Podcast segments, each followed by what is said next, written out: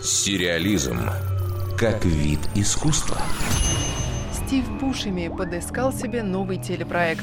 Американский актер с запоминающейся внешностью и очень выразительными глазами замахнулся ни много ни мало на роль Бога. В таком образе он должен появиться в сериале «Чудесные работники». Ранее роль была закреплена за Оуэном Уилсоном, но он отказался от этой затеи. Шоу выйдет в весьма необычном жанре. Это будет производственная комедия о работе в раю. Главным героем станет ангел низшего звена, который трудится в огромной корпорации на небесах. В его задачи входит доставка молитв боссу, а босс все чаще задумывается о том, чтобы отойти от больших дел, открыть ресторанчик и начать жить в более спокойном режиме.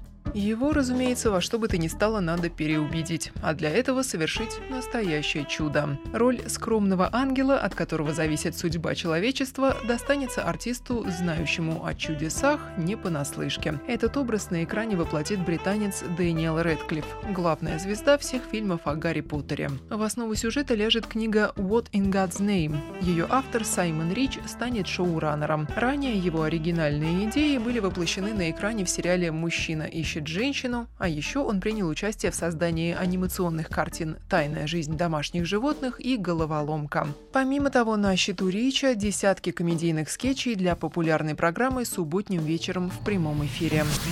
Кстати, Дэниела Редклиффа несколько лет назад можно было видеть в главной роли в телепроекте «Записки юного врача», основанном на произведениях Михаила Булгакова. А Стив Бушеми недавно пополнил список сериалов со своим участием, снявшись в sci-fi антологии «Электрические сны Филиппа Дика». В этом месяце вышла серия, в которой актер сыграл ученого с кризисом среднего возраста. Герой окончательно теряет голову после встречи с искусственной женщиной, которая очень уж похожа на настоящую. Дарья Никитина, Радио России, Культура. Сериализм.